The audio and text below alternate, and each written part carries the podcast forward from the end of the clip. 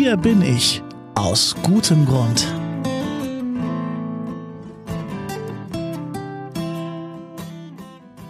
100 Jahre Bistum Dresden-Meißen. Mindestens 100 gute Gründe für katholisches Leben in Sachsen und Ostthüringen und jede Menge Menschen, die ihre ganz persönlichen guten Gründe im Leben haben. Darum geht's beim Advents-Special eures Podcasts mit Herz und Haltung. Schön, dass ihr heute wieder dabei seid. Heute hört ihr, wie Schwester Elisabeth mit Ferenc Czak telefoniert hat. Der aus Ungarn stammende Leiter des Kulturbetriebs der Stadt Chemnitz ist verantwortlich gewesen für die Bewerbung der Stadt Chemnitz um den Titel der europäischen Kultur Kulturhauptstadt 2025.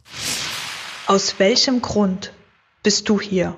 Als 2014, damals lebte ich noch in Budapest, die Regierung von Ministerpräsident Orban zum zweiten Mal mit einer Zweidrittelmehrheit wiedergewählt worden ist, habe ich nachgedacht und für mich festgestellt, damals war ich Mitte 40, dass wenn ich noch etwas in mein Leben mit Kulturstrategie, mit kommunaler Kulturpolitik und Gestaltung zu tun haben möchte, dann muss ich leider mein Land verlassen, das immer wieder in einer Autokratie immer weiter sich in diese autokratischen Regierungssystem vertieft. Und so habe ich mich beworben nach Chemnitz, äh, wo die Kulturamtsleitung ausgeschrieben worden war, äh, mit der Aufgabe, verschiedene Betriebe zusammenzuführen, zum Beispiel die Musikschule, die Stadtarchive, die städtische Bibliothek, äh, unter einem Amt zu vereinen. Und ich fand das eine wunderbare Herausforderung, äh, gleichzeitig auch Kulturpolitik, Kulturstrategie der Stadt und natürlich damals wusste ich noch nicht, Kulturhauptstadt zu machen, zu planen und zu leben. Und so habe ich mich beworben und bin Gott sei Dank dann im äh, Juni 2015 konnte ich so meine Stelle hier in Chemnitz antreten. Was treibt dich an? Kulturamtsleiter zu sein bedeutet eigentlich Grenzen zu setzen, beziehungsweise gleichzeitig aber auch zu ermöglichen. Und bei mir ist der Akzent immer auf dieses Ermöglichen gelegt, also einfach einen Rahmen, die Rahmenbedingungen so weit auszubreiten, dass die Kultur und Kreative in der Stadt die Kulturschaffende immer mehr Möglichkeiten bekommen. Und immer danach zu suchen, wie es gelingen kann, zu unterschiedlichen wirtschaftlichen, finanziellen Situationen das Kulturleben in der Stadt aufrechtzuerhalten und das ununterbrochen immer weiter auszubauen. Und deswegen fand ich die Idee Bewerbung der Stadt zur Kulturhauptstadt so wunderbar, obwohl ich das bei meinem Amtsantritt nicht wusste, dass die Stadt das vorhat, weil dort konnten wir gleich eine Fliege bzw. eine Fliege mit drei Klappen oder drei Klappen mit einer Fliege schlagen, wie man das auf Deutsch sagt.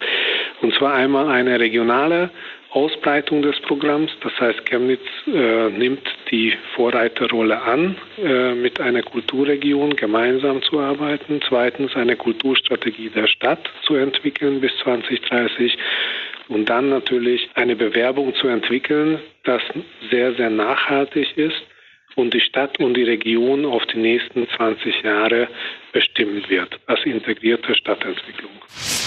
Wenn es schwierig wird, was trägt dich?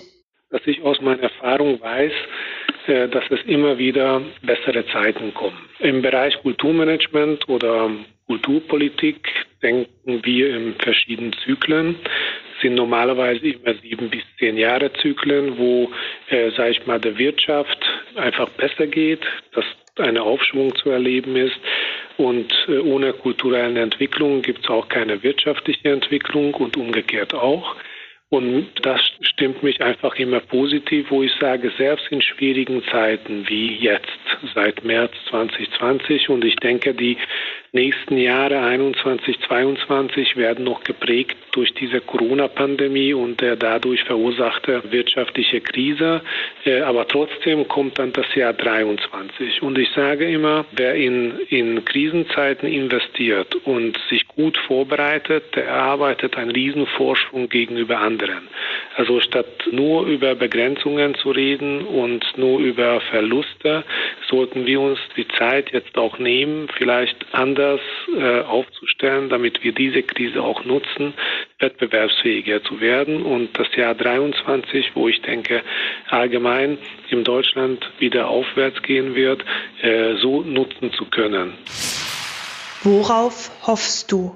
Also ich hoffe sehr, dass wir das Kulturhauptstadtprogramm für die Stadt und für die Region nutzen können, additionelle Mittel in die Region und in die Stadt zu bringen. Worauf ich hoffe, ist eine intakte Kulturregion verbunden mit einer wirklich wahrhaften und auch gut funktionierenden Verkehrssystem, Nahverkehrssystem, aber auch, hoffe ich, auf die Erkenntnis, dass die Region besser an die europäische Großstädte angebunden sein muss, sowohl in der Luft als auch auf der Schiene oder auf der Straße. Und vielleicht nicht zuletzt hoffe ich, dass alle die Träume, die mit Kulturhauptstadt verbunden sind, gerade jetzt bei äh, den 10- bis 15-Jährigen, die dann zwischen 15 und 20 sein werden, alle in Erfüllung gehen, dass sie gerne in der Region bleiben und dass viele, viele Kolleginnen und Kollegen in der Zukunft den Weg nach Chemnitz und die Region finden, auch, auch aus dem europäischen Ausland.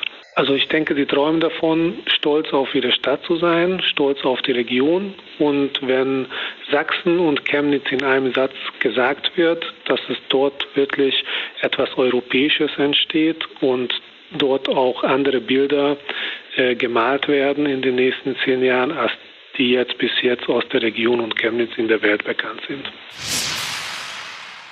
Ferenc Czak aus Chemnitz und seine guten Gründe im Leben. Hier bin ich aus gutem Grund. Das Adventsspecial beim Podcast mit Herz und Haltung ist ein Projekt der Kontaktstelle Katholische Kirche in Leipzig, gemeinsam mit der Katholischen Akademie im Bistum Dresden-Meißen. Ich bin Daniel Heinze. Danke fürs Zuhören und wenn ihr mögt, bis morgen.